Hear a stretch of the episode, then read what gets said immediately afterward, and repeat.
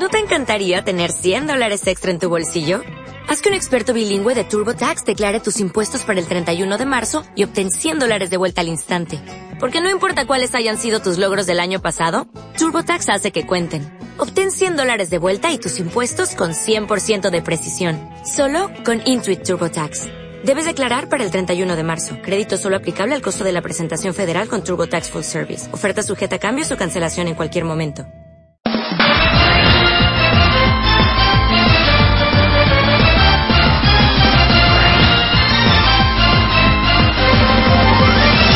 Gran demanda. Porque todo buen gamer celebra el año nuevo. Bienvenido al 2013. ¡Ué! Seguimos vivos. Sí, sí, sí, ves cómo hace una pasada. Y el Missy ronronea. Bueno, esperemos que no se escuche por ahí el ronroneo del gatico. Seguro que sí. Eh, ¿qué, ¿Qué tal había empezado el año? Nosotros por aquí muy bien, con resfriado, estamos pochos. Estamos más que yo. Yo lo tuve antes de Navidad. Y respecto al mundillo que nos movemos, pues tampoco es que haya sido gran cosa, salvo que Nintendo ha estrenado el año con una especie de Nintendo Direct de Pokémon. Pokémon Direct. Eso, bueno, ¿qué más da? Es lo mismo con distinto nombre. Bueno, Sí, como cuando hicieron el Animal Crossing Direct. Eh. El caso es que Nintendo empezó fuerte, hablando de Pokémon. Bueno, digo fuerte a quien le guste Pokémon. A mí la verdad es que no me interesa lo más mínimo. ¡Sí! Aquí Osaka se hizo polvo, y a mí me dio exactamente igual. Ya. Pero me tuve que tragar el, el, el tráiler este, como se llame, Ojo, solo, igualmente. solo dice ver el trailer. El verdadero Pokémon Direct duraba 10 minutos y eran 7 minutos de repaso a la saga. Pues no me interesa nada, en absoluto. Nothing. Debía haberte hecho. Na- no. Nada más que por tocar la nariz. No. Bueno, pues yo me he pasado la Navidad entera jugando al juego que voy a analizar esta semana. Que me lo he pasado teta, por cierto. Y aunque es cortico, mm, te da que pensar.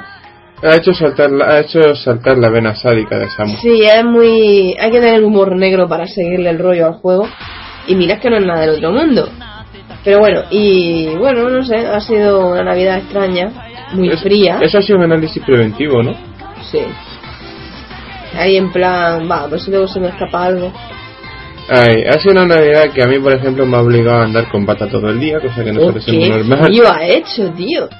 De verdad, en Almería normalmente no hace frío, pero este año es que ha sido exagerado. Cambiar mi forro polar por un chaquetón. Ujú. Bueno, pues el caso es que mm, vamos con lo que va a ser el podcast de la semana, lo cual va a ser muy, como siempre. Por cierto, hemos recuperado dos secciones que prácticamente las hemos dado por perdidas porque el señor Paco Taco, pues como que tiene otras cosas mejores que hacer que ver anime y ciencia ficción, así que nos la hemos quedado nosotros. Y la señorita Samus cada semana se olvidaba de hacer una de sus secciones, así que... No, vamos a ver, no me olvidaba. Es que estaba esperando a seguir el ciclo con Paco Taco. No te confundas, colega. Era, acuérdate, era ciencia ficción, cocina, anime y luego mito y leyenda. Y así era el ciclo. Entonces yo estaba esperando, yo hice mi mito y leyenda y estaba esperando que Paco Taco hiciera lo suyo. Bueno, porque Pero el sepas que el Mesías de Handel te lo ha el caballero pues mm, se ha olvidado del podcast, entonces yo he dicho, mira, macho, se acabó. Me lo quedo yo. pues yo soy la jefa. Así que a partir de ahora, pues Mito y Leyendas de Japón seguirá y anime pues seguirá. Ciencia ficción, pues como que no. Y cocina, pues paso, porque parece que no haya tenido demasiada acogida. Así que, en fin, que el podcast va a seguir como siempre, pero sin esas dos acciones. Así que vamos con el sumario de la semana, que van a ser noticias, Novedades, análisis de Osaka que se llama Scribble Notes Unlimited. Me tiene la puntilla de la lengua. Y análisis de Samus que Little Inferno se ha contado primero. es que está genial el juego tío me ha encantado bueno después tenemos Em, como va, que, em, no te acuerdas va de retro va de retro, especial errores Pokémon primera generación. aislado por Pokémon al nene y Mito leyenda de Japón Ué. Se llama Opportunismo. Han anunciado un juego de Pokémon. Vamos con una sección de Pokémon. ay cartica me tenéis todos los Pokémoníacos Buah, y lo que te queda. Uf, hasta que me muera. Bien, pues dicho todo esto, comienza el rompemando número 10. Sí, ¡Wow! 10 rompemandos. 10 rompemandos de la tercera De temporada. la tercera temporada con este ritmo, en esta situación y ah, con este amargamiento general sin internet ni pollas milagres. Ah, mm, por cierto, Seguimos nuestro, sin internet. nuestro querido llamado vecino no ha negado definitivamente internet. Se acabó. Comienza el programa número 10 de la tercera temporada de Rompemandos.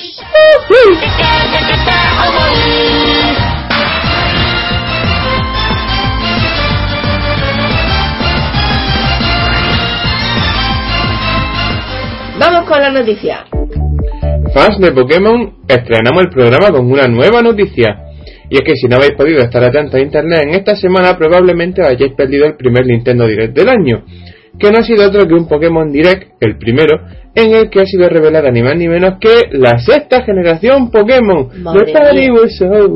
Se reproducen como conejos los Pokémon. En el Pokémon Direct, tras un relativamente largo repaso de la saga, 7 minutos, dieron paso a la nueva entrega revelando directamente un tráiler del que se pueden extraer algunos datos interesantes para que le guste Pokémon, ¿se entiende? Evidentemente.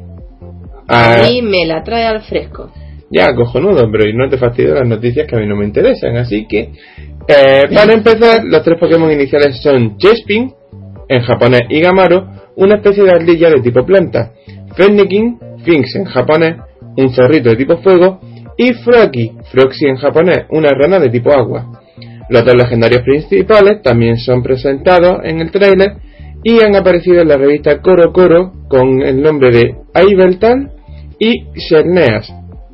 Ambos legendarios, por cierto, están sacados literalmente de la mitología nórdica y son las criaturas protectoras del árbol Yggdrasil. Ya ahondaré en esto algún día de estos, pero vaya. Bueno, de eso también me puedo ocupar yo. ¿eh? También. los- eh, en fin, el tema de los nivelungos. Sí, eh, El día que hables de ello con profundidad, yo cojo y te pego un repaso aquí de los nivelungos, cuya mitología me resulta enteramente fascinante. a mí también, la verdad. Es increíblemente maravillosa, me pirra, y ya, pues ya ilustro aquí un poquillo a todas estas mentes. Sí, sí, sí, sí. Pues mira, si quieres, eh, en el próximo programa, a mí no me va a Vale, sí, importar. sí, yo no tengo ningún problema en preparármelo. Vale, bueno, pues tanto los gráficos del juego en sí como los combates están en 3D por fin con estilo cel shading que le queda de puta madre y la velocidad de las batallas parece estar a medio camino entre la edición en blanco y negro y diamante y perla. Apenas un día después, Junichi Masuda ya estaba dando algunos datos sobre el juego. No tendrá versión Wii U y pretenden llevar la conectividad del juego al límite gracias a las posibilidades de 3DS. sabiendo que los jugadores estarán conectados de tal forma que se sentirán como si estuvieran jugando juntos. Toda esta mega noticia queda rematada con el hecho de que los juegos llamados Pokémon X y Pokémon Y, entiéndase que no va a llegar una versión Z casi fijo, llegarán en octubre en lanzamiento mundial, lo cual es un hecho sin preceden- sin precedentes en la saga Pokémon. A Ya, mí- Samu, ahora a te toca tu noticia. Los Pokémon es que son tan bonitos que no entiendo cómo podéis ponéis a, a, a matarlo a palo. Es que no, no entiendo yo eso. Porque cuando evolucionan se vuelven feos y ya merece la pena. No, no son feos, son, No, a ver, eh. son tiernos. El juego, Bueno. ya está. Voy a meterme con una compañía con la que tengo una relación amor-odio. Cuando Sony abre la boca, sube el pan. Primero ellos decían que Play 3 se vendería sin juegos. Después que la generación se vendería cuando ellos lo dijeran. Más adelante que PS Vita es como tener una novia con cuatro tetas. Verídico. Y ahora los vemos venir con la posibilidad de que nos digan que la segunda mano es cosa del pasado o algo similar. Como la vibración. Pourquoi? Pues por una patente que ha salido a la luz en los últimos días.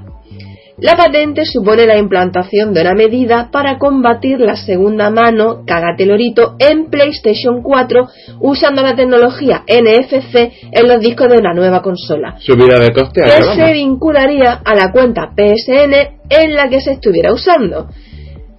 En fin, yo por mí, la verdad es que cada vez que Sony, no, es que se tenía que meter la lengua entre los huevos, de verdad. Y las manos. De verdad, o sea, es que callaron la puta boca ya. Y los propios huevos. Que, entonces, una persona que no quiere un juego porque se la ha pasado, porque no le gusta, ¿qué hace con el juego? Se lo come con papa, directamente. ¿Por qué? Pues no lo puede vender. O sea, es que me- a mí me parece esto alucinante. Bueno, Parece ser que no está todo perdido, ya que la patente contempla también la posibilidad de que un mismo disco pueda asociarse a más de una máquina, pero ya hemos tenido la oportunidad de ver en PS Vita pequeños ensayos a este respecto, como el infame bloqueo de trofeos en juegos de segunda mano. A mí esto me parece horroroso. Vamos, es que no, no puede ser peor. ¿Qué le pasa a Sony en el carro? Es que no lo entiendo. ¿Que no puede ser peor? ¿No te acuerdas de la PSP Go? Sí, Solamente la bueno, en fin. Pues ya está. Dejémoslo. Eso sería lo peor. Sí. En fin. La competitividad es un rasgo humano que puede sacar lo mejor y lo peor de nosotros mismos. Lo peor en el caso de esta noticia, y que lo ha sufrido en sus propias carnes, ha sido Retrominano, el mejor jugador según los rankings de Call of Duty Black Ops 2, que en la última semana ha sufrido un ciberacoso que le ha obligado a devolver todas sus estadísticas a nivel 1. Según ha informado el jugador en Reddit, recibía desde Estados Unidos ataques de denegación de servicio que le impedían jugar más de 10 minutos seguidos. Para los prófanos, estos ataques se basan en enviar una gran cantidad, masiva de hecho, de peticiones a una IP concreta para que ésta responda. Ser más peticiones de las que la IP puede satisfacer o el servidor, ésta se bloquea y no puede responder. Como hemos dicho, estos ataques de denegación de servicio le impedían jugar más de 10 minutos seguidos. Retrominano llegó a cambiar su IP en diferentes ocasiones, pero no sirvió de nada. Activision, como es natural, no se ha pronunciado sobre esto todavía, ya que a ellos mientras le entren las pelas, lo demás se la pela. Como todas las compañías, aquí no hay nadie que se salve. ¿Algún fan de Angry Video Game Nerd entre nuestros oyentes? Seguramente sí. Pues lamentamos deciros que si esperáis un nuevo capítulo, probablemente tengáis que hacerlo sentados. YouTube ha borrado la cuenta del creador de esta serie, James Rolfe, por graves violaciones de los términos de uso de la página, lo que apunta a reclamaciones de copyright en relación a los juegos de a los juegos que Rolfe ha analizado en sus vídeos. Esto ha levantado mucho polvo en internet, ya que supone ya que pone en entredicho el acuerdo de licencia de YouTube al castigar el cuelgue de vídeos de juegos con más de una e incluso dos décadas a su espalda. Los vídeos todavía pueden encontrarse en Cinemasacre y la web oficial de Angry Video Game Nerd y la película sigue en producción, pero probablemente peligre al haber perdido el casi millón de suscriptores y los 400 millones de visionados de los que disponía. Animal Crossing New Leaf suma y sigue. Nintendo ha publicado los nuevos datos de ventas del juego. Agarrar los machos. 1.810.244 unidades, más de 2 millones según el medio Enterbrain, en físico y más de 500.000 unidades en formato digital. Satoru Iwata ha reconocido que esto es todo un logro en un juego que se vende al mismo precio en formato físico y digital que pelota y ha aderezado la cifra con el dato de que el grueso de los compradores en formato digital del juego son mujeres de entre 19 y 24 años, un rango de edades y de sexo poco habitual en consolas Nintendo. Animal Crossing New Leaf verá la luz en los próximos meses en Europa para 3DS. Y acabamos con una curiosidad. ¿Cómo devolver al redil a un hijo que ha decidido abandonar los estudios y la búsqueda de trabajo y novia para dedicarse al 100% a los RPG masivos en línea? El padre de Xiao Feng dio con una solución poco habitual. Si esto pasó en China. Contratar a un asesino a sueldo virtual que diera muerte uno por uno a todos los personajes de su hijo en todos los juegos a los que éste jugaba. Desgraciadamente, o afortunadamente, quién sabe, el tiro le salió por la culata, ya que finalmente Xiao Feng dijo que jugara o no, no tenía pensado ni buscar trabajo ni buscar novia, aunque añadió un de momento. Eso es que no le apetecía volver a llevar a todos sus personajes a alto nivel. Nada, que un gandul. Eh. Sencillo. Básicamente. No por lo del trabajo, sino por lo de no subir a los... bueno, eh, seguimos con el podcast. Sí.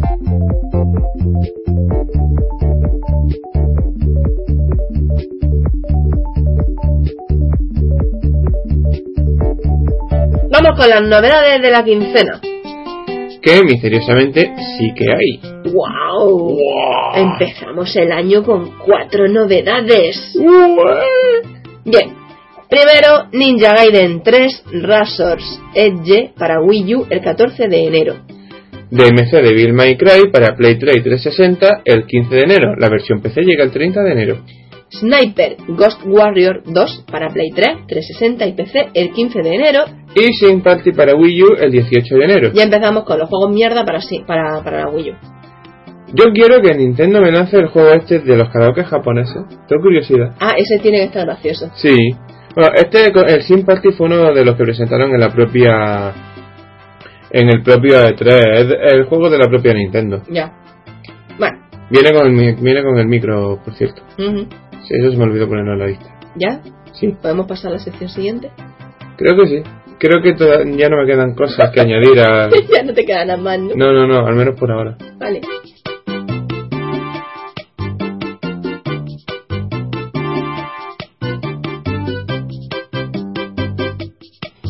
Vamos con el primer análisis del año que le toca a Osaka. Y ha dicho que era el Scribblenauts. Al límite, Eso, al límite.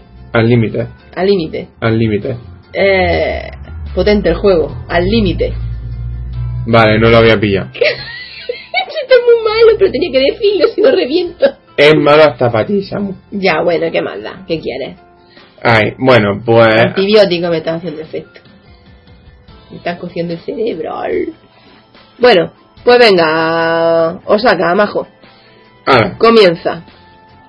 Bueno, voy a empezar haciendo un pelín de historia, más o menos. Y es que Scribblenauts es un juego un tanto particular. La saga es desarrollada por Fifth Cell, la quinta célula, y distribuida por Warner Bros. Interactive. Así que mm, es un juego indie que no es indie, no sé exactamente cómo explicarlo. Eh, bueno, la cuestión está en que siempre ha sido un juego muy peculiar desde su inicio. De hecho, es un juego que se puede decir que cuenta con la colaboración oficial del foro de NeoGAF, ya que para conseguir, bueno, ya que sus creadores estuvieron inscritos en el foro y de allí sacaron feedback, ideas, etcétera.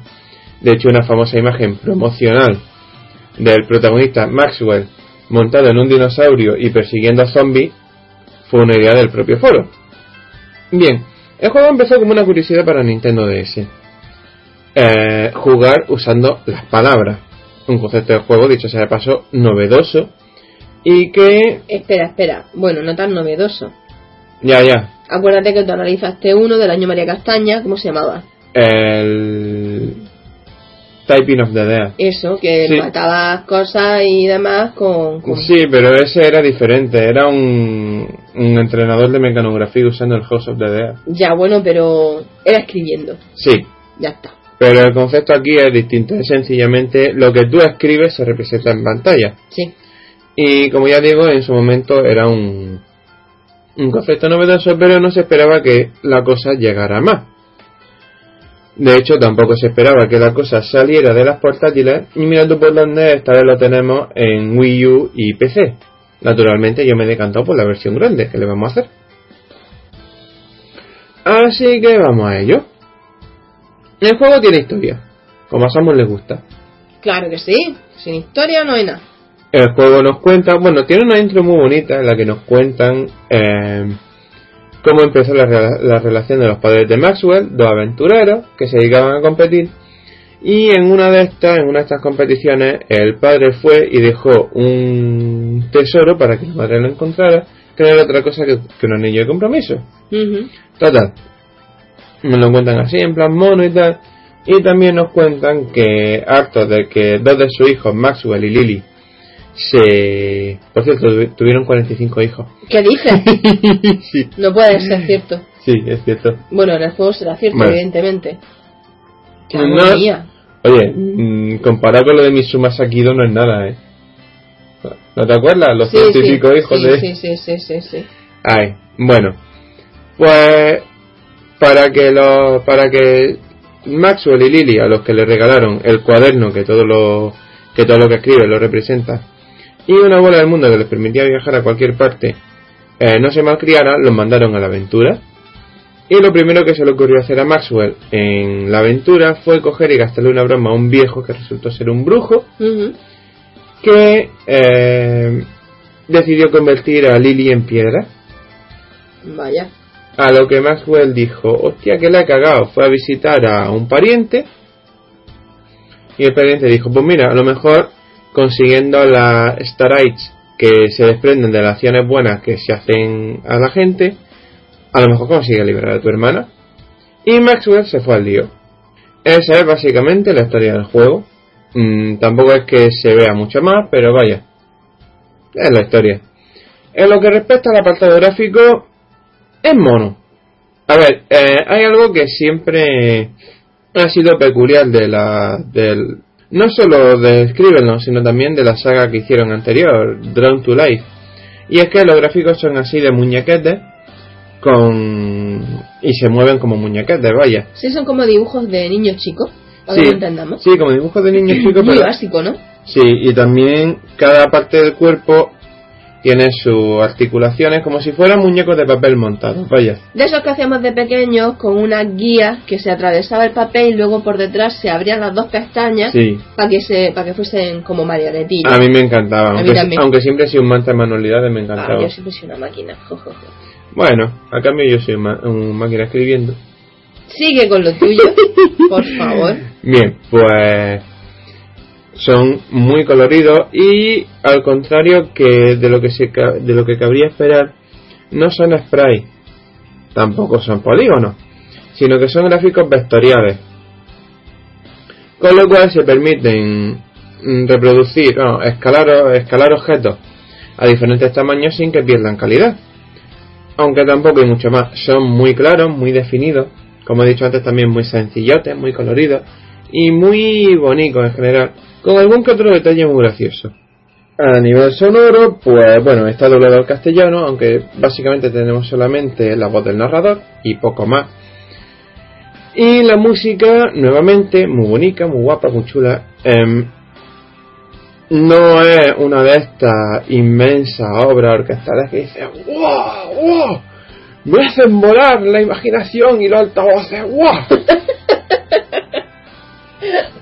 No, pero eso nadie. Sí, es un juego diseñado para ser bonito. Es simpático, ya está. Y eso incluye el apartado sonoro. Naturalmente, todo lo que creemos tiene su sonido también. Los zombies tienen su gruñido natural. Sí, el dinosaurio tiene su rugido. Sí, los, El vampiro, el fa, fa, fa, fa. los pajaretes y todo eso. Fa, fa, fa, fa, ¿no? Eh, fa, fa. Fa, fa, fa. Doble, doble sentido. Sí, sí, sí, doble sentido. Ay. Y en cuanto a la jugabilidad, que corto me va a salir este análisis, por cierto. Eh, para variar, un poquito. Sí. Pues lo más sencillo que te puede echar a la cara, aparte del Tetris y poco más. Eh, a ver, básicamente, como he dicho antes, Maxwell tiene que hacer feliz a la gente. Y tiene que hacerlo con su cuaderno, eh, que reproduce todo lo que escribe en él. Así que tiene dos, dos elementos clave. El control básico, que es básicamente moverte a los lados, arriba, abajo, interactuar y saltar.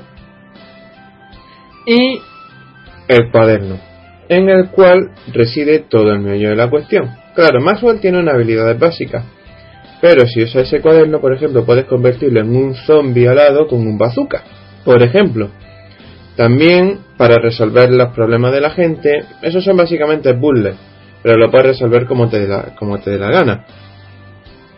Por ejemplo, en un parque jurásico hay un chaval que ha perdido su pterodáctilo púrpura de juguete y puede hacer dos cosas. O te dedicas a buscar el pterodáctilo púrpura de juguete por el nivel, o bien lo creas tú mismo. También puedes coger, eh, crear un pterodáctilo de verdad y que se lo lleve volando.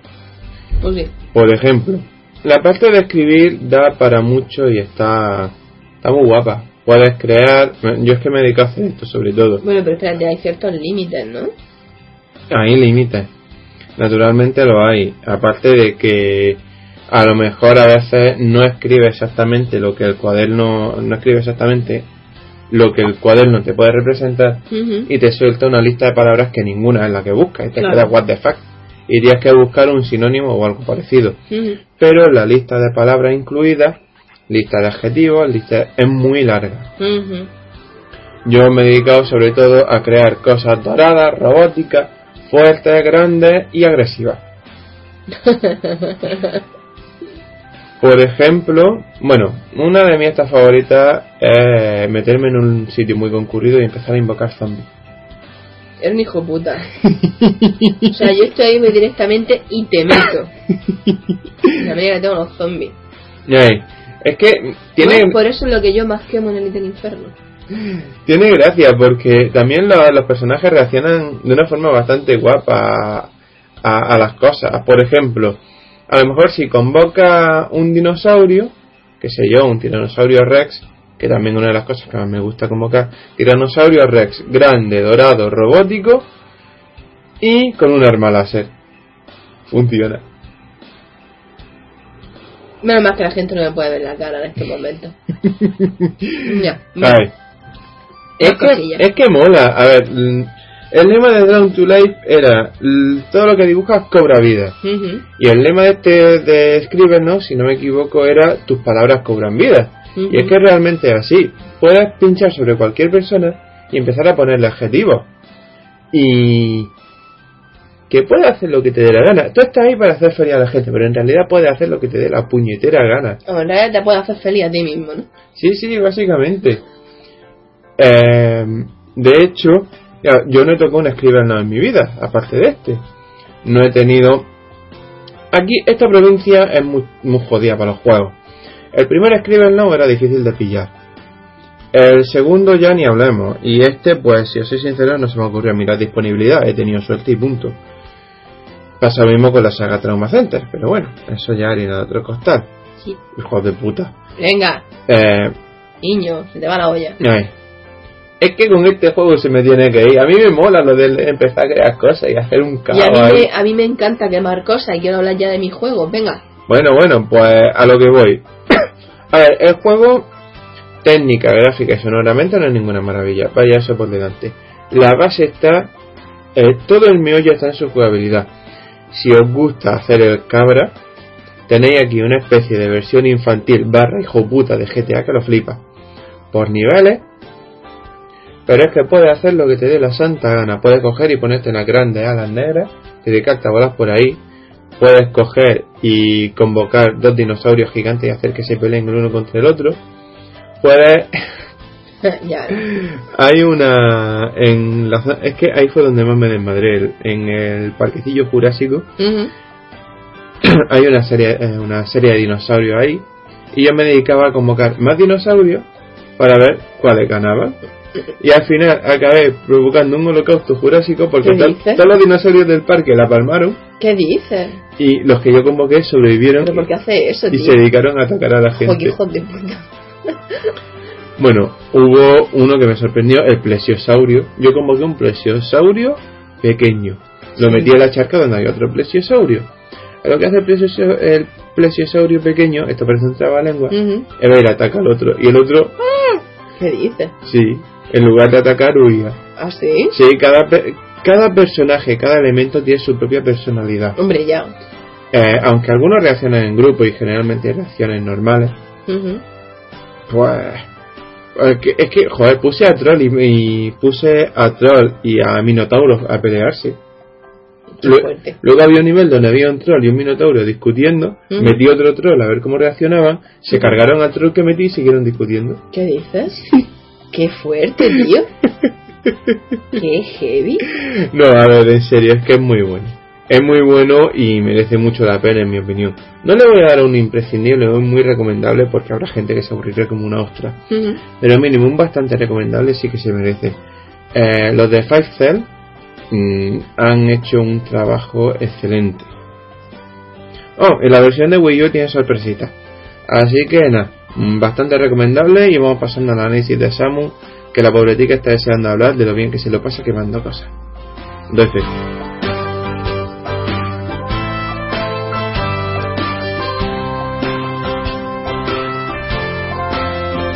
Seguramente todos recordáis World of War. ¿A que sí? ¿Quién no recuerda World of War? Ese juego maravilloso en el que tenías que coger unas bolas pringosas negras, blancas y verdes o transparentes, ¿te acuerdas? Y tenías Sí. que hacer unos puzzles, unas construcciones a modo de puzzle para llegar a una tubería y coger X cantidad de bus para Mm. hacer, en fin, bueno, era una especie de... Yo lo veía como petróleo, me daba bastante asco, pero al mismo tiempo tenía su gracia el juego. El La que ha dicho me que no se acuerda miente. Eh, sí. O sea, está genial. Eh, World of War, además fue como una especie de boom, ¿verdad que sí? Sí, fue, eh, supuso el resurgir del, del género indie. Totalmente. Eh, lo hizo el grupo, ¿cómo se llamaba? Dos The Boy. Dos Boy. Y bueno, genial. La verdad es que fue eh, un verdadero exitazo ese juego. Por lo menos a los que nos gustan los juegos indie, fue la hostia. Bien, pues ha pasado un tiempo desde entonces, no sé si han sido dos, tres años, Más, más. más o menos, ¿no? Yo diría que unos cuatro. Vale, vale. Porque World of Goo fue el caballo de batalla de WiiWare. Sí, es verdad. Es verdad. Así que. Bien, pues ahora ha salido otro en el que ah, se tiene esa vena pirómana, esa vena de "Mm, estoy aburrido, no sé qué hacer, vamos a ver, a- va- vamos a quemar cerilla a ver cómo prende. Esa vena Samu, sí. Sí, esa vena que más de una vez nos ha metido en problemas porque tu madre ha dicho ¡Se está quemando! ¡Voy a quemar el cuarto! ¡Voy a ver si me va a salir ardiendo un día de estos que te ve la niña esto! no sé qué". Bueno, pues ese juego es perfecto para mí y se llama Little Inferno.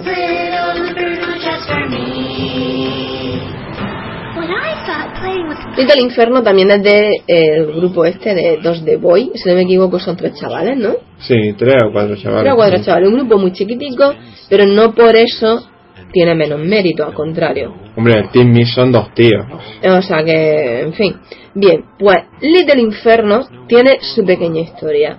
Tú eres un chaval eh, está en su casa aburrido, el mundo entero está pasando por una ola de frío tremenda y tú te compras un juguete interactivo que se llama Little Inferno. Little Inferno, ¿qué es? Es una chimenea. Una chimenea en la que quemas cosas. Además, es como muy tétrica, porque tiene una cara en el centro con ojos cerrados y se ven dos, dos ruedas Dos engranajes. dentadas, sí, de engranajes. Y en fin, tú tienes un catálogo con X cantidad de dinero. Son en total siete catálogos, si no me equivoco, ¿verdad? Ujú. Porque Osaka también ha jugado, así que me, me- me- me va, va a colaborar conmigo en el análisis. Sí. Y desde el primer catálogo, pues tú vas comprando cositas que te llegan en X periodo de tiempo a tu casa, no como ahora que tardan dos días, no, X segundos o X minutos, Mm, el Te llega creo que son. cinco minutos, Sí, cinco minutos. que es el sol, Y, que es el último objeto del último catálogo. y depende del precio de- del objeto, claro. Sí, claro, también depende del precio, el sol es lo más caro que hay, son 600 me parece, ¿no? Mm. Bien, pues entonces, eso te va llegando, tú lo pones en la chimenea y pasando el ratón por debajo, ¿no? Evidentemente pulsando. Yo lo, lo- lo hice para, para PC, pero bueno, ha salido en más plataformas. Sí, en, En Wii U, en, Mac- en Macintosh creo. sí. Y bueno, en fin, caso de varias, ahora mismo no me acuerdo, hace puñeta. Lo buscáis. Bueno, pues eh, lo quema. Y cada objeto tiene una reacción diferente Ajá. eh, y equivalente a lo que representa. Por ejemplo, las pilas hacen ¡puf!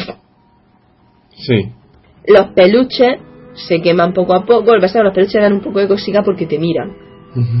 Y, y tienen reacciones. La verdad que la primera vez que vi yo el mapache, bueno, lindo mapache, que no sé qué, y yo, ah, ¿cómo quemo yo esto? Me da cosa.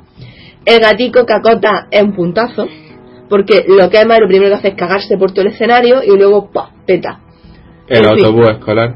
El autobús, mira, hay que Eh, tener, hay que tener, eso es un punto que tiene el juego que quiero que entendáis desde el primer momento. Es el epítome del humor negro. Si no tenéis humor negro, no lo toquéis. No. O sea, en el momento en el que tengáis en el catálogo el autobús escolar y lo ponéis, que eso está en el primer catálogo, ¿eh? O sea, es el catálogo para principiantes. Ojo, cuidado. Que ya de ahí ya te puedes imaginar cómo son el resto. Hay algunos objetos que dices tú, qué putada, ¿no? bueno, porque tenéis hasta planeta. Ya con eso lo digo todo. Bueno, el caso es que en el momento en el que cogéis el autobús escolar y lo ponéis en el escenario y le prendéis fuego y eso echa a correr como un descosío y se escuchan los gritos de los niños quemándose, eso ya. Y luego pega el reventón, ¿verdad?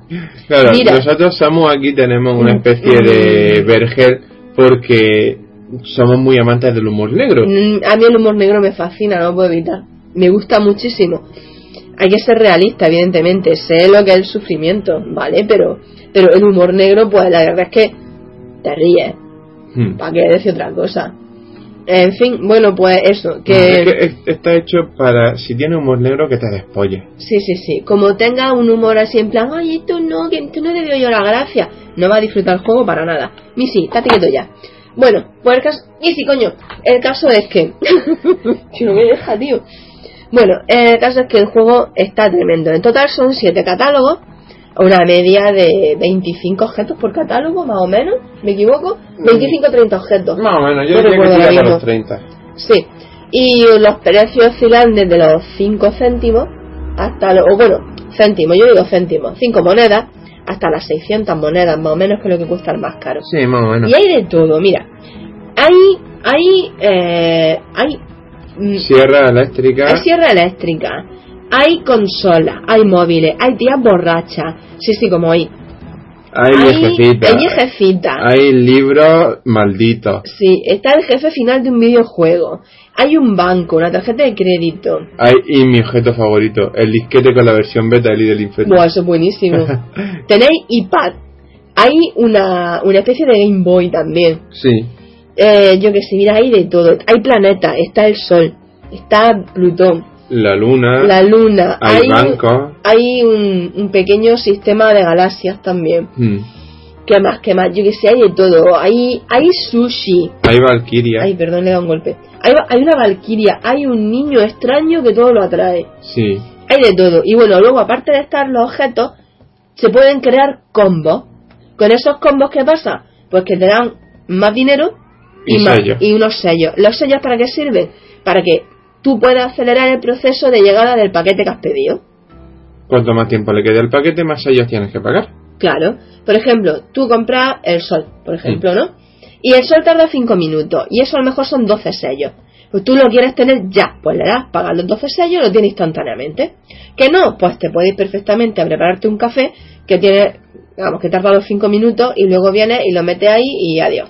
La verdad es que quizá podría calificarse más que de juego de aplicación. Casi, casi. Sí. Porque no es un juego con un objetivo. Es que, de hecho, te lo dicen un poco medio en coña, medio en serio cuando empieza el juego. No es un juego con un objetivo claro. No hay tablas de puntuaciones. No, no, no, nada. No hay nada. Sencillamente tienes la, la ley del infierno para hacer lo que a ti te dé la gana. Luego, por ejemplo, tiene eh, lo- los combos tienen el nombre como, por ejemplo, despedida de soltera. Todavía no sabemos qué coño es despedida de No, soltera. no lo he encontrado. Estoy harta de quemar la tipa borracha y vino para ver si eso. la despedida de soltera. Y no, he quemado eso. He quemado un busto de un tío musculoso con la tía borracha. Tampoco. He quemado esteroides con la tía borracha. Tampoco. He quemado hasta el jefe final con la tía borracha. De narices, yo no sé ya si lo que falla es la tía borracha o, o falla todo lo demás. Bueno, tenéis, por ejemplo, uno que se llama Oso Desastroso. No vamos a decir lo que es por no destripar el juego, ¿no? Otro que es Comida Saltona. ¿Te acuerdas para descifrar Comida Saltona? Joder. ¿En qué nos vimos? Y luego, no era para tanto lo que era la comida saltona. Hay unos muy evidentes, otros que no lo son tanto, y, al- y dos o tres que adolecen del problema de la traducción. Claro, que dices tú, bueno, esto en inglés es un juego de palabras. Mm, Eh, por ejemplo, hay uno que es como era futuro brillante. sí.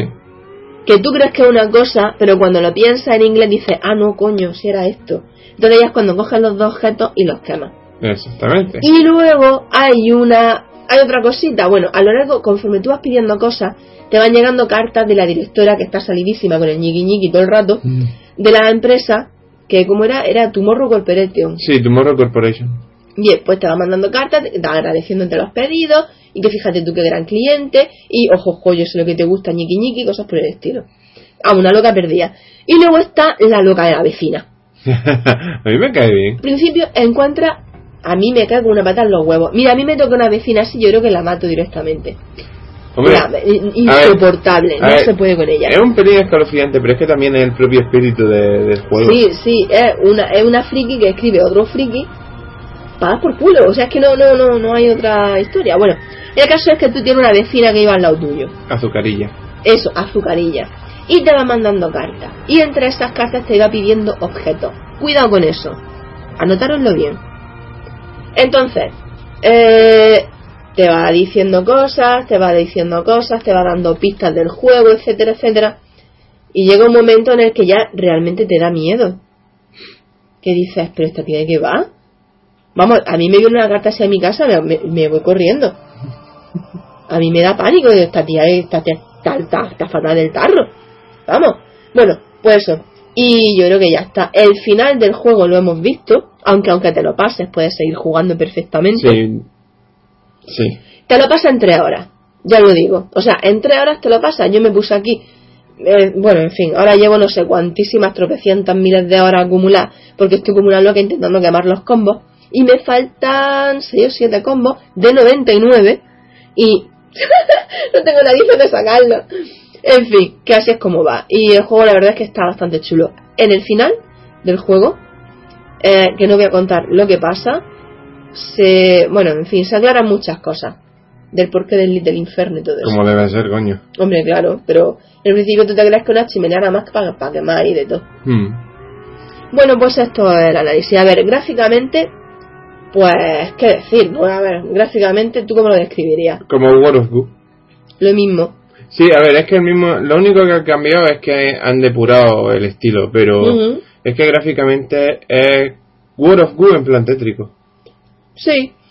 Luego, sonoramente, pues tiene algunos sonidillos que dan como grima. Hmm. Pero luego está el sonido del catálogo, que es una musiquilla como... ta, tan, ta, ta, ta, La clásica musiquilla americana de compra. Sí, y luego cuando mira el, La lista de la combos. lista de combos, pues te sale una música pues como si estuviera en una oficina.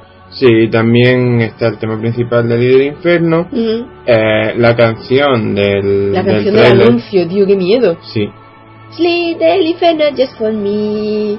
Na, na, na, Mm, es muy, tiene poca música y da la que tiene es tétrica, la verdad. Sí.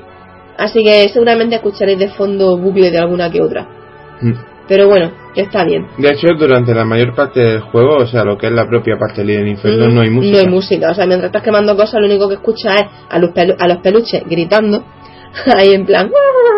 Hay el elfo con lo- el elfo con la dinamita en puntazo. Mm. Porque te mira como diciendo, no me quemes, no me quemes. Y lo hace ¡pum! Y lo primero que se quema, lo último que se queman son los dos ojos que te miran como diciendo, no has quemado. en fin, bueno. Hay, hay muchos elementos, perdonad mis gallos, pero es que estoy resfriada. Hay muchos elementos que están bastante graciosos. O sea que eso es lo único que, que se ve. Eh, Bueno, la cantante de ópera un puntazo. La Valkyria. La Valquiria es un puntazo porque la quema, empieza a cantar ópera, empiezan a salir flores por todos lados. Hasta que al final peta, y lo último que ves es su boca enorme por ahí dando vueltas. Las tetas le dan vueltas, por cierto. Eso me hizo gracia, ¿te acuerdas? Mira, la vuelta, la- las tetas dan vueltas. Lo estaba diciendo al revés. Y ya está. O sea, y ya la jugabilidad, que es lo más sencillo que ha parido madre, es coger y pasar el ratón y quemar. Ya está. Sí, Arrastra y pulsa. Punto. eso, ya está. Ya está, no otra cosa.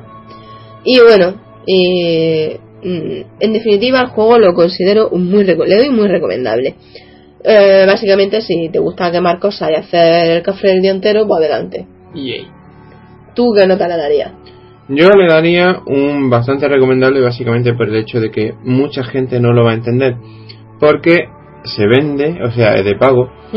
Eh, y claro, se vende como juego y ha llegado a los canales de distribución más o menos expandidos. ujú. Pero es que en realidad, o sea, estamos hablando de un juego indie, no están sujetos a nada y hacen lo que les da la gana. Le ha dado la gana hacer Lidia del Inferno, que es más una aplicación que un juego Bueno, a nivel de usuario. Mucha gente no lo va a entender. Habrá gente que huya del humor negro. Habrá gente que huya del proceso de quemar cosas. Nosotros nos lo hemos pasado teta.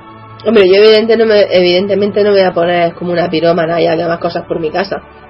Bueno, la chimenea de mi casa sí lo he hecho, pero no quemo peluches. Es como lo de... Como lo- autobuses con niños, evidentemente. es como lo de la respuesta esa. eh, no juegues a tantos juegos que te, que te volverás violento. Y si juegas al Monopoly y seré rico, por Claro. jugar a este uno no se puede piromano. No, así que... Aunque la comunidad de mi verse eh, da bastante miedo. Bueno, a lo mejor si escucháis esto decís, oye, que exagerado, ¿no? Se están colando, que se va a volver loco o quién, ¿no? ¿Quién le va a dar importancia? Hay gente que le da importancia al hecho de que se tomen cosas en un juego. Hay mucho, do- hay mucho loco suelto. Hay gente que le da importancia al hecho de que te ponga un traje de mapache en un juego, así que ya uno va, va con pies de plomo. Así que lo dejamos en un muy recomendable si te gusta el humor negro. Si no, ni lo huelas. Punto. Y ya está. Pasamos a lo siguiente que le toca a Osaka con el... Va de retro. Yay. It's been snowing for years, and we just don't know why. Our world is getting colder. But there Bueno, pues año nuevo, vida nueva, o eso dicen, en mi caso no lo creo, y sección vieja. Pero vieja, vieja, vieja del copón. Aunque a raíz de una noticia nueva.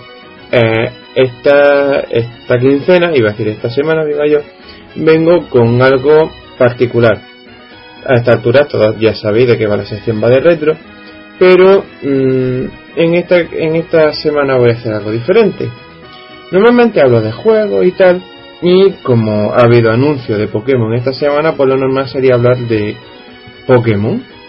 Pero no voy a hablar de los juegos de Pokémon, no, a eso ya le dediqué una tanda entera de secciones de versión beta que yo creía que a Samus le iba a explotar la cabeza. Sí, ya veía Pokémon por todos lados. Así que vengo con algo. Ya veía el gato. ¡Ay, Pokémon! Ah, no es mi gato. Así que vengo. Oye, pues hay gatos Pokémon muy monos. Ya lo sé, son muy bonitos. Skippy, me encanta. Basado en los Nicómatas. Que hablé de ello en una sección de Mito y Leyenda de Japón. Sí. Yo creo que en cada sección de Mito y Leyenda de Japón puede entrar perfectamente un Pokémon. Porque están en todos lados. De, Ya. de hecho, sí, básicamente, como se basan en leyendas, animales y demás. Claro. Bueno, pues, como digo, esta semana traigo algo particular. Voy a hablar de Pokémon, pero no voy a hablar de los juegos en sí, sino de una curiosidad. Concretamente, de los fallos de la primera generación Pokémon, errores de programación.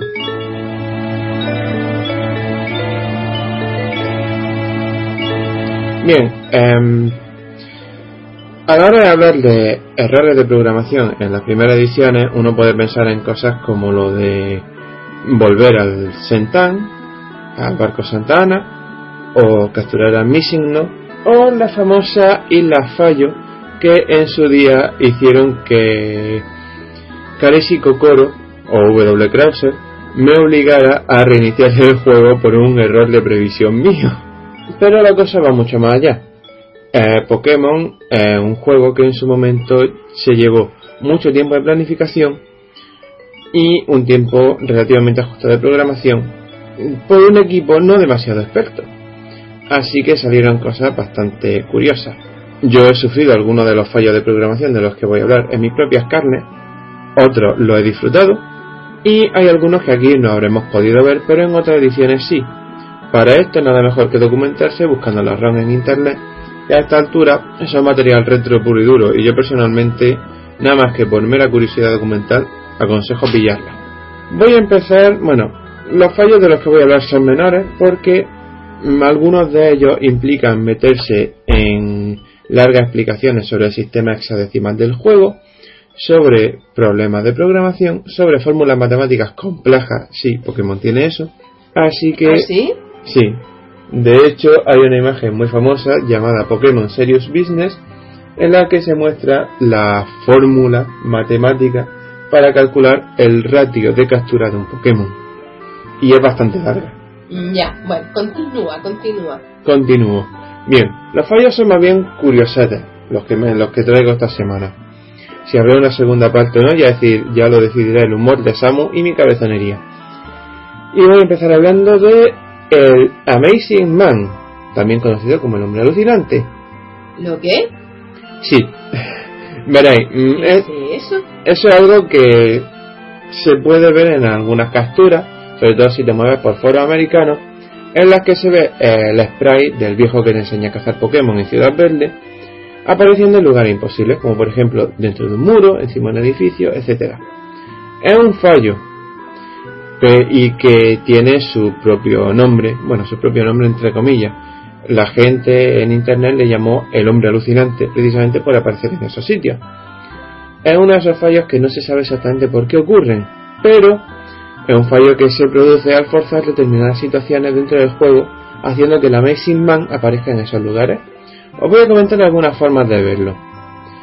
Eh, una de ellas es en Ciudad Zulona. Guardamos la bici en el PC e intentamos pasar el camino de bici desde la ciudad. En el momento en el que el guardia nos diga que nos paremos, que no podemos pasar sin bici, eh, podremos ver que el Amazing Man aparece detrás de él. En Isla Canela surfeamos un poco en la polémica costa este, ya sabéis, ese lugar, eh, por ejemplo, donde nos puede aparecer Missing, ¿no? Nos bajamos justo debajo del gimnasio y, caminamos hacia la izquierda hasta que, al pasar por delante de la puerta del gimnasio, nos diga que está cerrada. Huelga decir que no debemos tener ni la llave del gimnasio ni la de la mansión quemada. En el momento en el que nos aparezca el mensaje, el Amazing Man aparecerá encima del tejado del gimnasio. Como ya he dicho antes, este es un bug del que se suelen ver capturas en foro americano y demás, porque este bug solamente funciona en las primeras tiradas de Pokémon rojo y azul que se lanzaron en América y estuvo corregido en las versiones europeas. Así que si uno quiere verlo tiene que tirar de cartucho o ROM americana. Otro bug barra rumor es el del jardín secreto de Bill.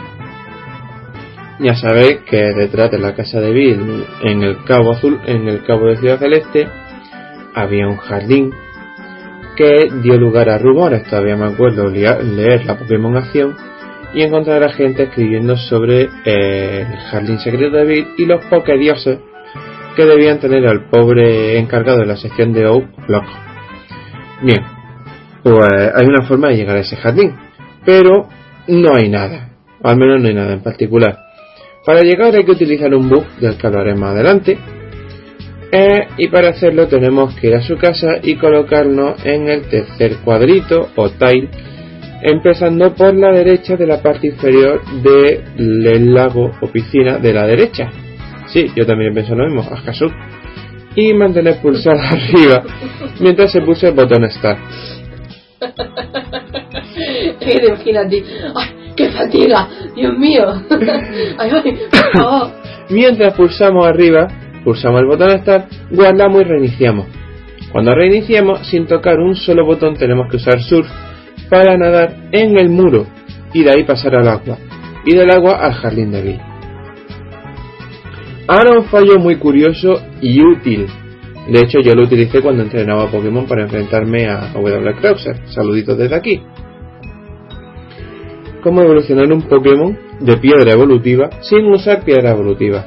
Es algo que necesita cierta explicación, ya que habrá gente como a mí a la que le haya ocurrido sin llegar a darse cuenta siquiera.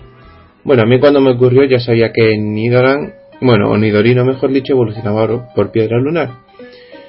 Se trata de un fallo provocado por el hecho de que la variable para detectar qué Pokémon está en combate y qué objeto se ha usado es la misma. Ya os dije que los chicos de Game Freak no eran precisamente expertos cuando empezaron con este juego. Y el valor hexadecimal de determinados Pokémon es el mismo que el de las piedras evolutivas. Nuevamente no estaban los pobres muduchos. Para ser exacto, el Segutor tiene el valor hexadecimal de la piedra lunar, Psyduck el de la piedra hoja Growlithe el de la piedra trueno, Onix el de la piedra agua y, este es más complicadete, un Missigno con un, con un valor hexadecimal 20, cagado, sería el equivalente a la piedra fuego. Para llevar a cabo este fallo tendríamos que tener uno de estos 5 Pokémon en el equipo y el Pokémon que queremos evolucionar como líder. Hacemos que salga el primero a iniciar el combate y que suba un nivel antes de cambiar al otro Pokémon que deberá terminar la batalla. Terminado el combate Pokémon, comenzará, comenzará la evolución. El bug se puede hacer en Pokémon amarillo y se puede usar sobre el Pikachu que nos dan al principio del juego y que normalmente se niega a evolucionar. Al hacerlo evolucionará instantáneamente sin ningún problema.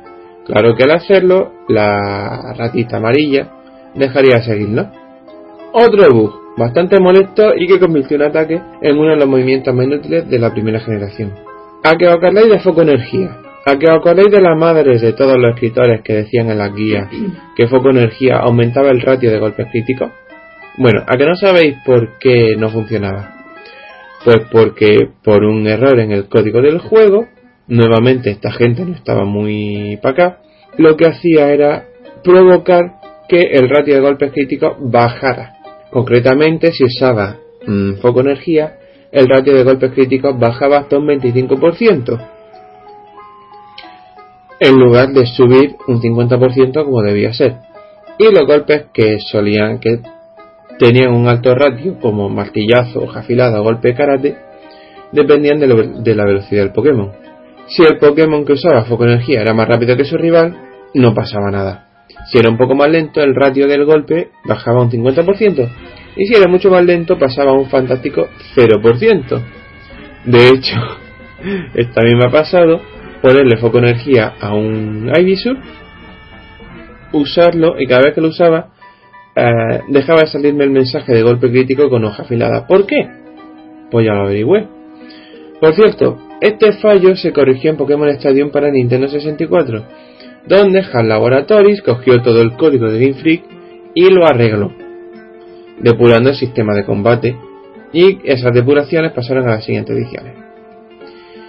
Y de un ataque inútil a tres útiles. Recuperación, amortiguador y descanso. Que cualquier Pokémon que, cualquier Pokémon que pudiera aprenderlo, como Chansey, Alakazam y Snorlax, se convertían en un fastidio instantáneo y auguraban una derrota o bien un combate especialmente duro, largo o cansino. Pero estos movimientos también sufrían un bug. ¿A que no sabéis por qué? Valores hexadecimales. Hay un hexadecimal que marca cuando la salud de un Pokémon está al máximo. Dicho, dicho valor es XXFF, que se traduce en el número 255. Eso significa que si un Pokémon tiene sus PS a 255, 511 o alguno de esos múltiplos y usa este movimiento, fallará. Ya que el sistema interpretará que tiene todos sus PS, cuando en realidad no es así. Bueno, y antes dije que iba a hablar del bug que permite entrar en el jardín de Bill. Y voy a ello ahora mismo. Me vaya a perdonar, es que me he hecho el guion así, no debía haberlo hecho así. Esto es demasiado para acordarme de cabeza, por más Pokémon que sea. Bien, es un bug que permite surfear en lugares que no son acuáticos y que para realizarlo tenemos que asegurarnos de que el lugar el que queremos surfear tiene agua a su lado, es decir, que cuando nos coloquemos frente a él haya una tile o cuadrito surfeable en nuestra diagonal. Una vez nos hayamos situado, damos un paso para colocarlo frente al agua y pulsamos estar a mitad de ese paso, guardamos y reiniciamos. Una vez hemos vuelto al juego, usamos surf sin movernos un solo o sin hacer nada y el personaje surfeará sobre la superficie sólida. ¿Por qué se produce? Bien, veréis, se produce porque al guardar la partida, el juego fuerza la posición del personaje hacia el sur para cuando se resete, guardando la información de la tile adyacente en esta dirección. Al guardar la partida antes de que el sprite llegue frente a la tile surfeable, el juego mm, registra que se encuentra en la posición anterior a dar, el, a dar el paso, pero que la tile que tiene frente a él se puede surfear, por lo que al reiniciar podrá hacer surf en la tile que tiene justo enfrente. Y vamos a terminar ya que Samus tiene cara de aburrida la pobre. No, no, se aburrió, no estoy. Estoy hastiada. Joder, niña. bueno, y mm, vamos a terminar con una curiosidad. Resulta que en la primera generación, fallo de programación everywhere, se puede seguir caminando con todos los Pokémon debilitados en el equipo. Para ello tenemos que dejar que algunos se debiliten y guardar los demás en el PC. Hay un límite, tres pasos, tras los cuales nuestro personaje se desmayará. Pero ese contador se reinicia cada vez que guardamos y reiniciamos la partida, permitiendo incluso entrar en batalla contra nuestros Pokémon debilitados. Aunque eso solo resulta en el desmayo de nuestro personaje y reaparición en un centro Pokémon. Y se finí, se acabó la sección, se acabó el guion, y empezaron los aplausos de Samu. Ya podía aplaudir porque me lo he currado, ¿no? Uy, currado mucho. Uy, eres una máquina. Uy. Ale, ¿ya? ¿Bonito? Ay, ¿Ya? Sí, ya. Que sí, que eres la polla, mira. Ale. Ay, os pido disculpas porque suena un poco robótico, pero es que a mí los guiones se me dan fatal. Ahora bien, para acordarme todo esto, tela. Sí, ciertamente. He tenido que buscar los bugs, asegurarme de los que asegurarme de que son como los recordaba, redactarlos y decir, bueno, vamos a leer. Así que aquí estamos. Espero que lo hayáis disfrutado. Espero que anime a más de uno a volver a sus viejas ediciones y comprobar a ver cuáles puede llegar a ejecutar. Os aseguro que es algo muy interesante. Yo por lo menos soy un fan de estas cosas, de los retro y de la y de los elementos beta. Así que estoy en mi salsa. Tengo Eh. que decir que aquí el señorito Saka es un buen maestro y tenemos una sobrina desde que acaba de cumplir 6 años y todos los días como premio a hacer bien la tarea le enseña, la pone a jugar una media hora a Pokémon. La tía es una máquina jugando a Pokémon y solo tiene 6 años. Eh, La tía es una maquinota, pero es que el Mario ya juega increíble. Cualquiera a quien yo enseño a jugar a Pokémon se convierte en un máquina. Verá el peo, pedante. Pedante, W. Krauser, Kate, Shen. No, Mm. de- de- mm, déjalo ya. ¿Manuel Hispano? Sí, es que se cambió de nick y ese. Ah, sí. Lo, Ah, lla- lo Manuel Hispano por costumbre, pero ese era su nick de hace Bueno, 5 años por ahí. madre mía, mi vida. Bueno, un besico a toda ella. Sí. Pobrecita, jugando a Pokémon, qué lástima. Cuánta vida Oh. desperdiciada. Oye, Vamos a dar paso a mi sección, anda, porque si no... lo dice la que adelanta los relojes para jugar Animal Crossing. pues sí que pasa. Y aún así se tira ahora. ¿Y qué? Pero me vi la fiesta a fin de año a mediodía. Antes que nadie. Hostia, ¿te acuerdas el año pa- No, el anterior. Mm. Que cogimos y vimos la cuenta... mm, En la cuenta atrás. En el Animal Crossing de la Wii. Ah, sí, claro. Ese año no tomamos uva. No, que va, nos quedamos ahí en el cuarto como locos, ahí. ¡Ah, bueno, Animal Crossing! bueno, vamos a ir con el podcast. Let's check out.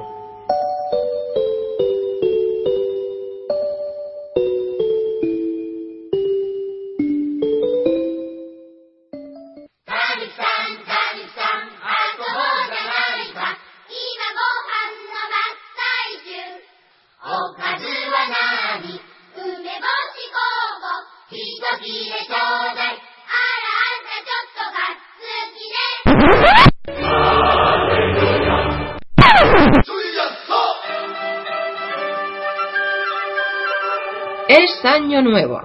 Bueno, ha sido año nuevo, ya estamos, eh, como quien dice, a mediados de mes.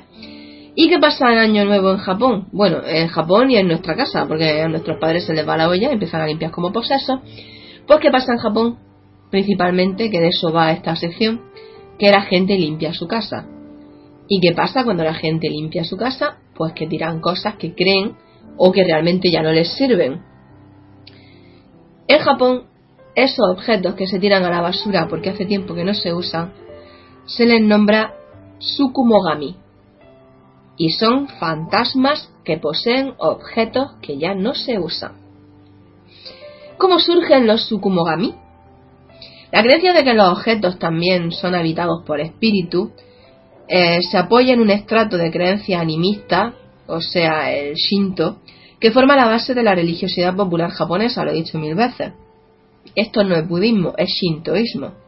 Los tsukumogami son yokai, es decir, eh, no fantasmas, sino espíritus con vida propia. ¿no? Los fantasmas son Mm. entes que repiten una y otra vez eh, cierta experiencia, ciertas fases de su vida. No, son yokai, o sea, son espíritus con vida propia, viven en un mundo paralelo al nuestro, según la mitología japonesa. Pues los tsukumogami son yokai que se instalan en artefactos viejos, en objetos que ya no se usan eh, y que de esta manera y que de esta manera cobran vida y bueno cuando no los vemos o es de noche andan, bailan, juegan, cantan, en fin, un Mm. estilo a Toy Story Sí. pero con cualquier cosica, vamos. Se cree que un objeto tiene que cumplir 100 años para que se convierta en Sukumogami. Eh, no tiene por qué ser necesariamente 100 años. Hoy día las cosas tienen un- una vida muy corta, los objetos tienen una vida muy corta porque enseguida pues, se reemplazan por otros. El caso es que mm, mediante los ritos adecuados se puede evitar este cambio. El significado de Tsukumo es 99, lo cual hace referencia a dos cosas. La primera es que es el último año en la vida de un objeto antes de pasar a yokai. Y la segunda es que 99 en Japón tiene es como decir innumerable, es como decir aquí uh, mil veces, ¿no? Mm. Es decir, que cualquier herramienta, sin excepción, utensilio, cosa que tengamos por casa, se puede transformar en yokai. Por otro lado, hay casos de tsukumogami, de objetos más perecederos, que se convierten antes de llegar a los 100 años. El abanico de objetos que llegan a ser tsukumogami es amplísimo. Eh, cacharros de cocina, ropa, instrumentos de música, artículos de escritura, libros, muebles, consolas que no usemos, cosas de labranza, objetos religiosos, armas, eh, un- ropa, creo que ropa lo he dicho, ¿verdad? Sí, sí lo he dicho. Bueno, cualquier cosa que tengamos por ahí que haga mucho tiempo que no usamos, pues se puede convertir en un sukumogami. Se activan por las noches. Bueno, también hay sukumogami de ordenadores, coches, ya os he dicho, consolas y cosas por el estilo, así que mucho cuidadito.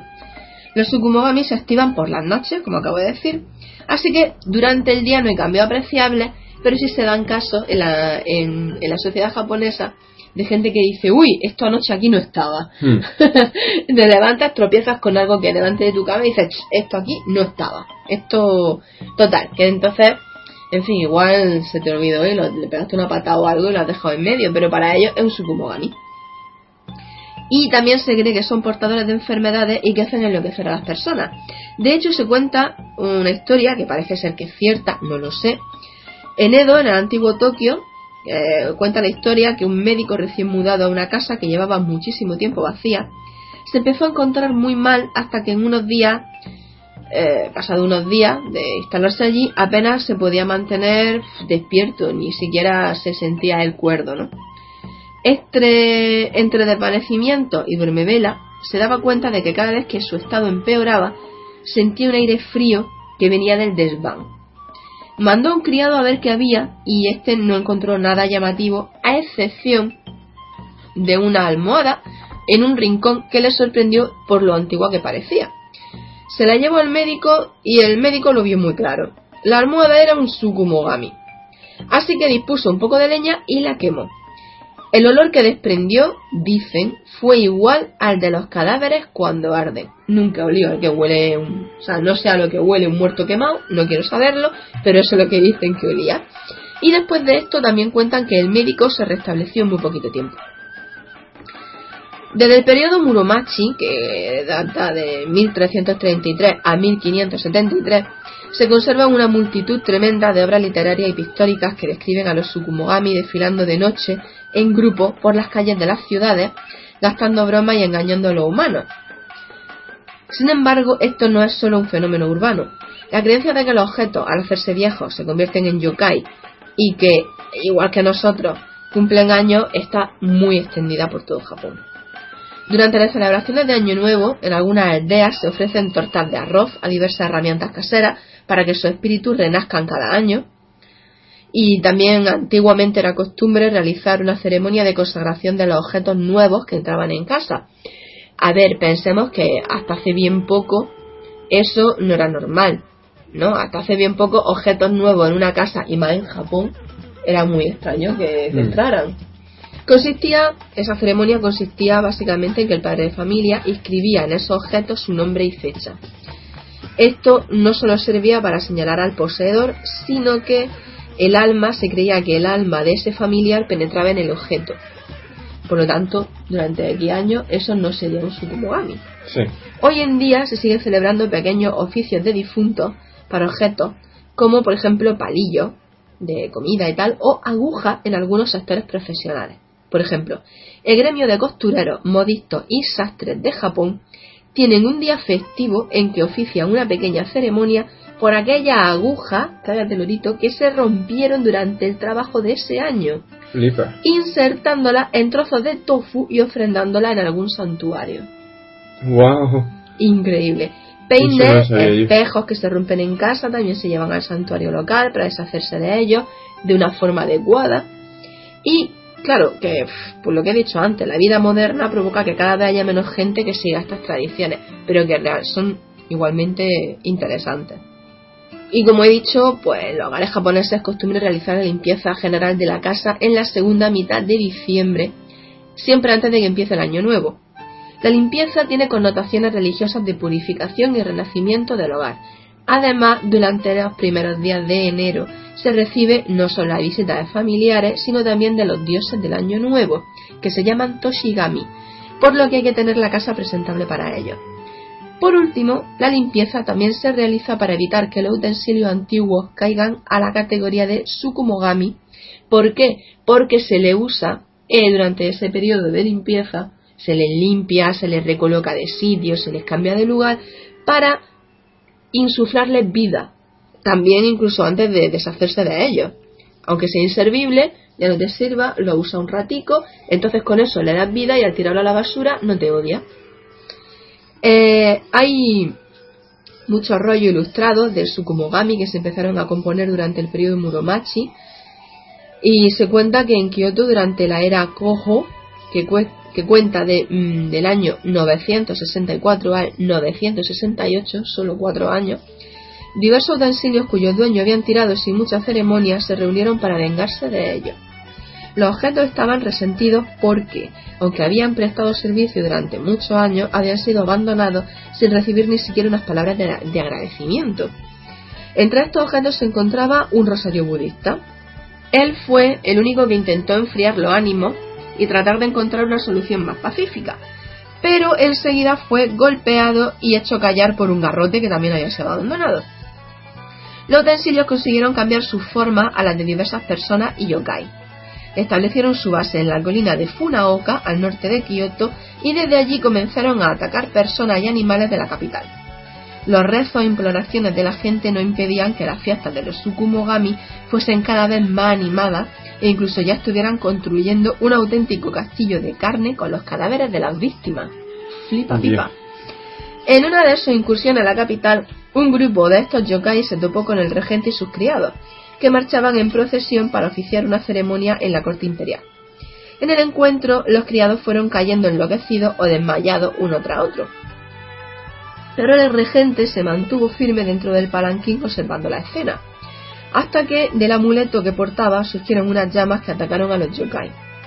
Estos escaparon despavoridos y el regente pudo llegar a palacio y contarle al emperador lo sucedido. Al inquirir sobre la naturaleza del amuleto, se supo que era una oración budista en sánscrito escrita por el abad de un monasterio. El abad fue llamado al palacio para dirigir los rezos contra el resto de Tsukumogami que permanecían en Funaoka. A los siete días, unos pequeños budas bajaron al palacio y desde allí marcharon hacia la morada de los Tsukumogami. Le ofrecieron misericordia antes de aniquilarlo. Serían perdonados si aceptaran entrar en el camino de Buda. Los yokai cedieron, se hicieron budistas y nombraron líder a aquel rosario que habían tratado de disuadirlo al principio. Después se afeitaron la cabeza, estos Tsukumogami que se convirtieron, y comenzaron a entrenarse a estudiar la doctrina de Buda para alcanzar la iluminación. El rosario y un pequeño grupo de los más avanzados la consiguieron tras 108 años de ejercicio. Los demás tuvieron que aislarse en valles de montaña diferentes para concentrarse en sus meditaciones. Pero al fin, tras unos cuantos años más de ejercicio, todos lograron convertirse en Buda. En los rollos que ilustran las historias que se cuentan, aparte del rosario del garrote, se ven mesas, morteros, cajas, boles, cacerolas y abanicos convertidos en Tsukumogami. La verdad es que son impresionantes. Yo, si queréis buscarlos por internet, eh, yo creo que no voy a tener mucho problema en, en encontrarlos. Se supone que son peligrosos para las personas. Pero lo cierto es que la ilustración a lo largo de, de- de la historia de, de Japón, pues lo cierto es que son bastante simpáticas y como lo humanizan tanto, Hmm. quedan bastante graciosas. Y hablando de limpieza en Japón, voy a contar una pequeña leyenda acerca de un yokai, porque esta temporada voy a hacer especial hincapié en los yokai. ¿Por qué? Porque eh, son lo que, como he dicho antes, seres que viven en un mundo paralelo al nuestro e interaccionan con nosotros pero no podemos verlos. Como lo que aquí nosotros definiríamos como fantasma o espíritu. Bien, pues hablando de limpieza anual y tal, voy a contaros uno que a mí me llama muchísimo la atención, me parece muy gracioso, y se llama Akaname. En español sería el chupamugre. El Akaname es un yokai cochino, al que le gusta la suciedad, pero inofensivo para los humanos. Aprovecha la noche para acercarse a los cuartos de baño de las casas y atención, lamer la mugre que queda en la bañera y en el cubo que en Japón se utiliza para echarse agua por la espalda. Es lo más marrano que he visto en mi vida. Antiguamente, como sabréis, los baños en Japón eran de madera y se acumulaba muchísima humedad, por lo que era normal que allí vivieran sapo y babosa que también atraían a chupamugre. De lo poco que se sabe de su aspecto físico, eh, se sabe que tiene una lengua mucho más larga de lo normal para realizar su trabajo con facilidad y el cuerpo de color rojo cubierto de roña. La existencia de este yokai conlleva una moralina. Lo único que hay que hacer para evitar su ataque, es decir, que aparezca en tu cuarto de baño, es limpiar el baño cada día después de usarlo. El cuarto de baño en Japón es muy frecuente en la historia de fantasmas.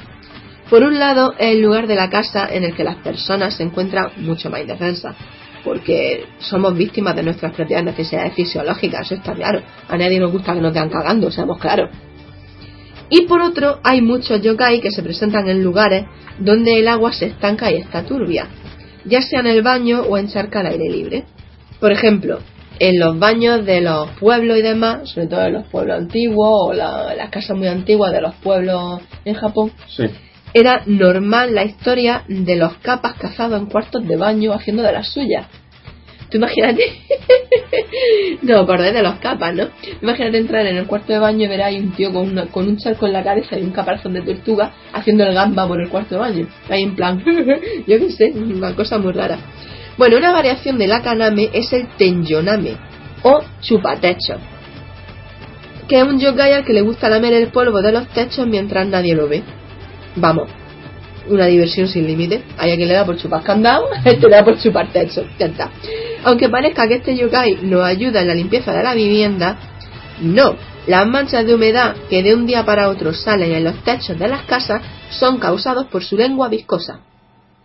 Su aspecto físico está especializado para alcanzar las alturas de las casas. Tienen un tronco muy largo y una lengua todavía más larga que la de la kaname. Según la leyenda, durante el periodo Edo, que va de 1603 a 1868, un samurái de Tatebayashi, al norte de Tokio, capturó un chupatecho y lo llevó hasta el castillo de su señor, donde lo obligaron a que limpiase unas telas de araña situadas en el rincón más alto de la sala de audiencia. Vamos, el tío estaría feliz, ¿no? Porque era una felicidad mutua. Tú me limpias y al mismo tiempo eres feliz porque te hincha de comer. La aparición del tenjoname mm, no es porque sí, ya que los techos se consideran sitios especiales relacionados con el otro mundo en Japón, diferentes en carácter a otras partes de las casas como los pasillos o las habitaciones. ¿Por qué? Porque al techo pues no llega todo el mundo. Y aparte de que los techos en las casas antiguas japonesas son muy altos. De hecho, Lo sé. estamos hartos de verlo, por ejemplo, en videojuegos o incluso en películas, ¿no? Que en los techos, los techos son zonas especialmente oscuras y siempre hay algún espíritu que habita en el techo, Sí. ¿verdad? Siempre. Pues ya sabemos que son los tenyorames. Los sobrados situados entre el techo y el tejado son lugares oscuros, ya sabéis, esa especie de guardilla que queda en las casas, ¿no? Son también descuidados y muy raramente visitados por la gente que vive en las casas y por tanto pues suelen causar pues un poquillo de recelo, ¿no? Se dice que aquí donde los oni, o sea, los ogros en Japón, acumulan los restos de los cadáveres que devoran o donde ellos mismos se esconden cuando están en peligro. Tenemos, por ejemplo, al llamado Tenyokudari o Desciende Techo, un yokai que tiene cara de vieja y piel de sapo que se cuelga del techo como un murciélago. La historia cuenta que hace mucho tiempo había un pequeño templo en las montañas de la provincia de Kai, en el centro de Japón, que a veces era utilizado como refugio por caminantes extraviados. En este templo habitaba un Tenyokudari que por las noches descendía sigilosamente colgado del techo y atrapaba a los ingenuos viajeros para comérselos. En definitiva, tanto los baños como los techos son lugares un poco especiales dentro de las casas de Japón donde es más fácil tener un encuentro inesperado con un yokai. Bueno, en las casas de Japón, pero y en nuestras casas.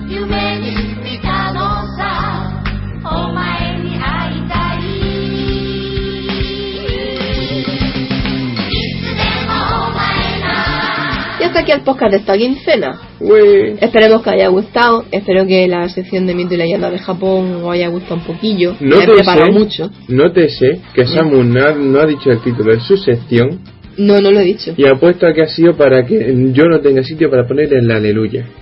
Por supuesto. Pues lo voy a poner. Bueno, seguramente ya la hayas puesto. La gente lo habrá oído. No va a poner ninguna leyenda. Eso desde luego. no. Se nota que no hay corte en este podcast tampoco, ¿verdad? Bueno, pues esperamos que os haya gustado el podcast, que haya sido cuando menos entretenido. Y nada, esperamos que hayáis empezado bien el año. Y nos vemos en 15 días. Sí. Y traeremos algún anime así simpaticón que hayamos visto. Sí, sí, ya, ya pensaremos algo. Eso, si no, pues cuento Asteria en Bretaña, que está divertida. También, también. Bien, pues ya sabéis que podéis escucharnos en ebooks, iTunes, Oyecto, Radio Post Castellano y Directorio Podcast, olvidado de los blogs, en Twitter y en Facebook apenas apareceremos, sobre todo yo. Y nada, eh, esperamos que os vaya muy bien y nos vemos en 15 días. Y feliz año nuevo a todos. Uy. Eso, feliz año nuevo. De aquí a nada sería el año nuevo, el año nuevo chino, tío. Ujú. Serpiente de agua. Qué gracia, coincide con mi cumpleaños. El 11 de febrero. Qué gracia. Bueno, pues eso. Eh, que nos vemos en 15 días y nada, a ser felices y, y comer cosas ricas. Hasta la quincena que viene. Adiós.